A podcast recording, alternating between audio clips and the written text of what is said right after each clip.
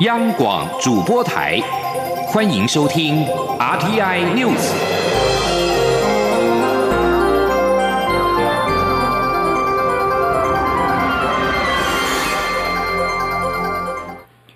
各位好，我是李自立，欢迎收听这一节央广主播台提供给您的 RTI News。新闻开始，首先报道国际体坛再传佳绩。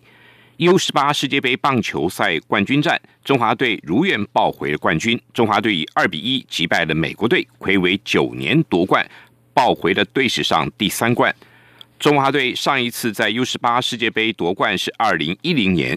赛前，总教练周宗志表示，执教生涯希望可以带领中华队走向世界顶端，在青棒最高层级的赛事打出精彩的表现。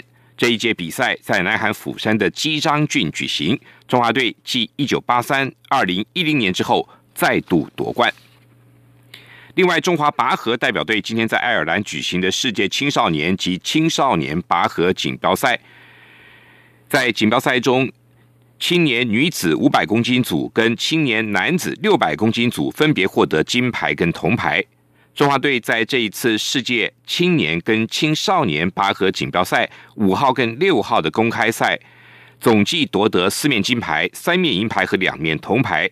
七号的重头戏锦标组首日的赛事，在青少年五百六十公斤组跟青少女四百八十公斤组连拿两面银牌。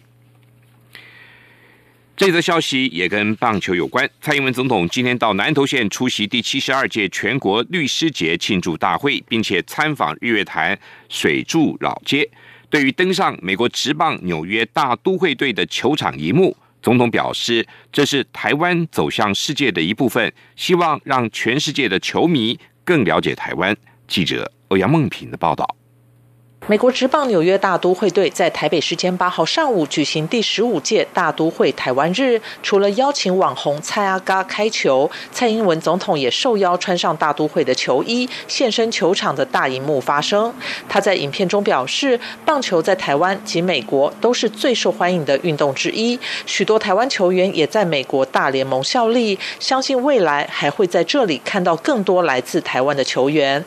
蔡总统八号上午在日月潭水社老街参访时受访，他表示这是台湾走向世界的一部分，希望让全世界的球迷更了解台湾。他说：“那也是我们要走向这个呃呃世界的一部分了哈。那呃这个呃纽约这个大联盟哈，这个这个台湾日啊，已经是很长一段时间来的传统啊。那我也很高兴，这个蔡大家可以去开球。那呃在开球的同时，也有我一段的讲话哈，让这个全世界的球迷啊，纽约的球迷能够呃更呃了解台湾。能够对台湾这个名字更熟悉。蔡总统八号上午也在脸书贴文表示，台美友好关系可以表现在许多层面。继他出访过境纽约后，换成蔡阿嘎到大都会台湾日开球。总统指出，最近台湾各级棒球国家队都有让人激赏的表现。他相信未来还有更多来自台湾的选手会在世界舞台上发光发热。中央广播电台记者欧阳梦平在台北采访报道。继续把焦点拉到香港。香港大批的反送中示威者今天下午参加游行之后，占领金融中心中环。他们破坏地铁站进出口，又焚烧站口，跟在街上纵火。警方已经动用催泪瓦斯等驱散民众。大批民众响应网民号召，参加中区遮打花园举行的香港人权跟民主祈祷会。人群其后游行前往附近的美国驻港澳总领事馆。要求美方订定可惩罚香港跟中国大陆官员的《香港人权跟民主法案》。香港电台报道，在晚上七点左右，在铜锣湾崇光百货外面有民众聚集，有人将回收箱推向铜锣湾港铁站的出口，多名防暴警察在铜锣湾站的出口多次发射催泪弹。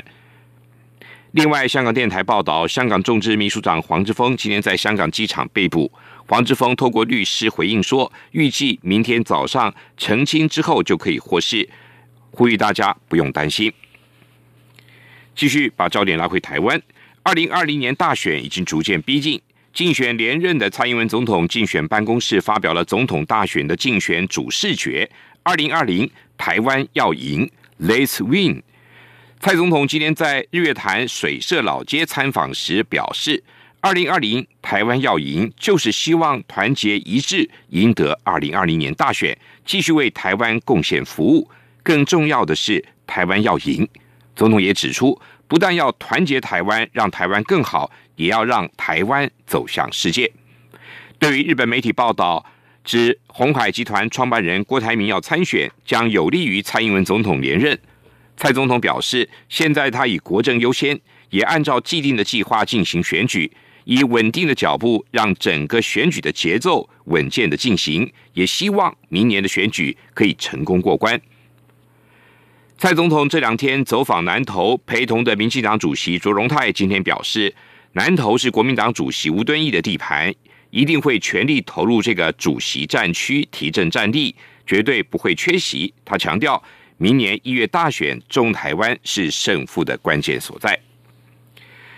国民党总统参选人韩国瑜今天在新北市的三重区举办二零二零新北出发万人大造势活动，主办单位声称现场人数突破了三十五万人，韩粉将晚会的现场挤得水泄不通，重现。翻山造势的盛况。韩国瑜今天回访故乡新北市，走访新北市的五个公庙，而晚上在新北市三重区的幸福水漾公园举办了二零二零新北出发万人大造势。主办单位在晚间七点半宣布，现场人数突破三十万人，身穿国旗图腾的上衣、手持国旗的韩粉。在台上主持人的带领下，高喊韩国瑜动算的口号，并且挥舞国旗，形成一片片红蓝相间的旗海，重现韩国瑜竞选高雄市长时翻山造势的盛况。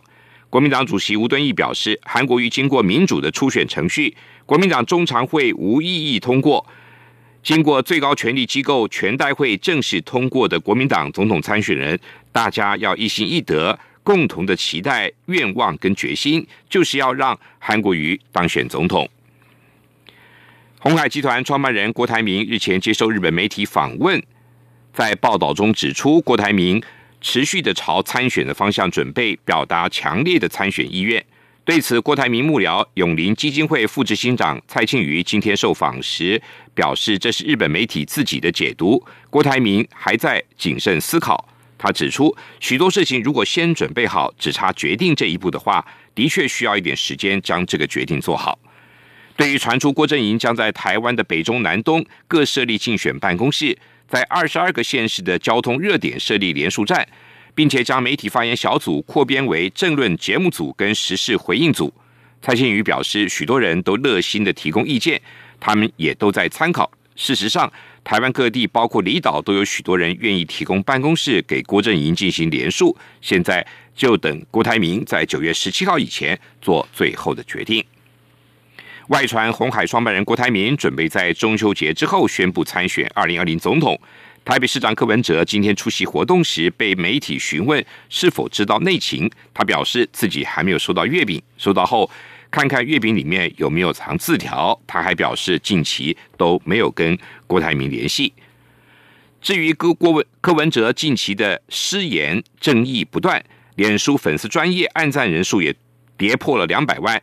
柯文哲今天表示，月有阴晴圆缺，人有悲欢离合，人生不可能每天都过年，因此人气的上下起伏也还好。不过内部已经在做检讨。记者谢佳欣的报道。台北市长柯文哲近期历经阻挡，与民进党及蔡总统隔空交战，并对外谈到艺人林志玲怀孕。近日还将总统府秘书长陈菊比喻是比较肥的韩国瑜等种种的失言风波与争议，导致原先脸书粉丝页按赞人数直直落，到八号下午五点为止，原有两百多万按赞人数已经跌至一百九十七万多。对此，柯文哲八号下午出席活动受访时。时指出，中秋节就要到来，月有阴晴圆缺，人有悲欢离合，人生不可能每天都过年。对于人气的上上下下、起起伏伏，也觉得还好。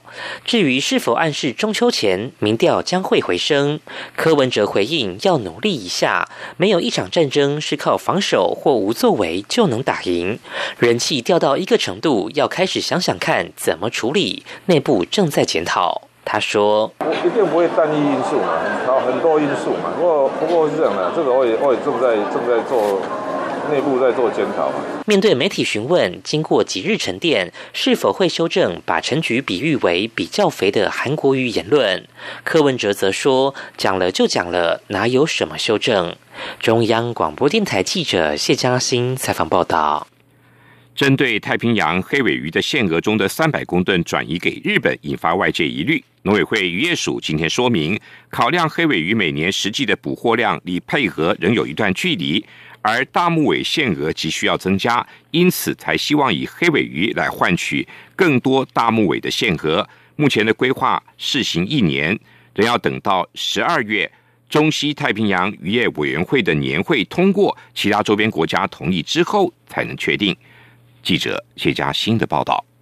农委会主秘渔业署代理署长张志胜八号召开记者会，对外说明台湾为何在六号的中西太平洋渔业委员会 （WCPFC） 北方次委员会中建议，我方愿将明年太平洋黑尾鱼成鱼限额的三百公吨转移给日本。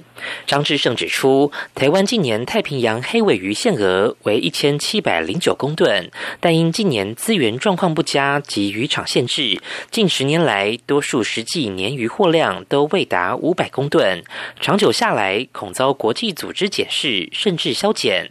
另一方面，高经济价值鱼种大目尾每年实际捕获量与近年的限额一万四百八十一公吨差不多，农委会希望转让黑尾鱼部分。限额来换取更多的大木尾限额，以达到渔业利益最大化。他说：“为了要避免超过这样的限额量，我们采取了很多管理的措施。整体来讲是相当的严格哈。我们限每艘船一年大概只能捕获二十吨。那事实上，这个对我们的渔获来讲，其实渔船或者是渔民有更多能力捕获更多的大木尾，但是因为限额的关系，让让他们没有办法捕获。我们就思考说，啊，如果我们黑尾的限额用不到，那我们是不是用大木尾这个限额来争取更多的限额？那这个初步大概谈的。”是三百以上再谈，并不是说就是用等量在嗯再谈。张志胜强调，目前只是规划试行一年，对于我方享有的黑尾鱼全年配额总量不会改变。至于外界质疑两种鱼类经济价值不同，他则指出，渔获价值涉及不同时间、部位，甚至在不同市场都会有所差异。农委会会争取渔民的最大权利，而此事也已事先与相关学者、产业。代表做过沟通，张志胜表示，此事仍有待十二月 WCPFC 年会拍板，才能决定明年的限额量。且若其他国家有意见，也可能谈不下去。中央广播电台记者谢嘉欣采访报道。第七届区域全面经济伙伴协定 RCEP 的部长级会议今天在曼谷登场。会上，各国同意在九月中旬越南岘港举行的高级官员会议完成谈判，再将结果送到十一月的东协峰会通过，最快明年即可签署。泰国是今年东南亚国家协会的主席国，泰国副总理兼商业部长。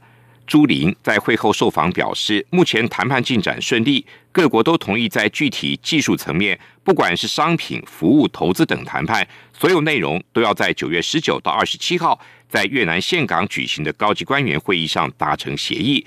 各国都努力的照既定目标完成各项谈判。区域全面经济伙伴协定完成之后，预估经济规模占全球年生产总值的百分之三十点三零。大约二十七兆美元。美国总统川普七号表示，他已经取消跟塔利班的和平会谈，看来似乎结束了为让美国退出阿富汗战争而进行长达一年的外交努力。阿富汗总统甘尼今天称赞盟友诚挚的努力。发行社报道，甘尼发布声明指出，在和平方面，阿富汗政府感谢盟友诚挚的努力，并致力跟美国跟其他盟友共同合作，促成永久的和平。另外，甘尼办公室也表示，只有当阿富汗民兵组织塔利班停止他们的暴力行为，并且跟政府直接谈判，真正的和平才有可能到来。以上这节 RTI News 由李自力编辑播报，谢谢收听。这里。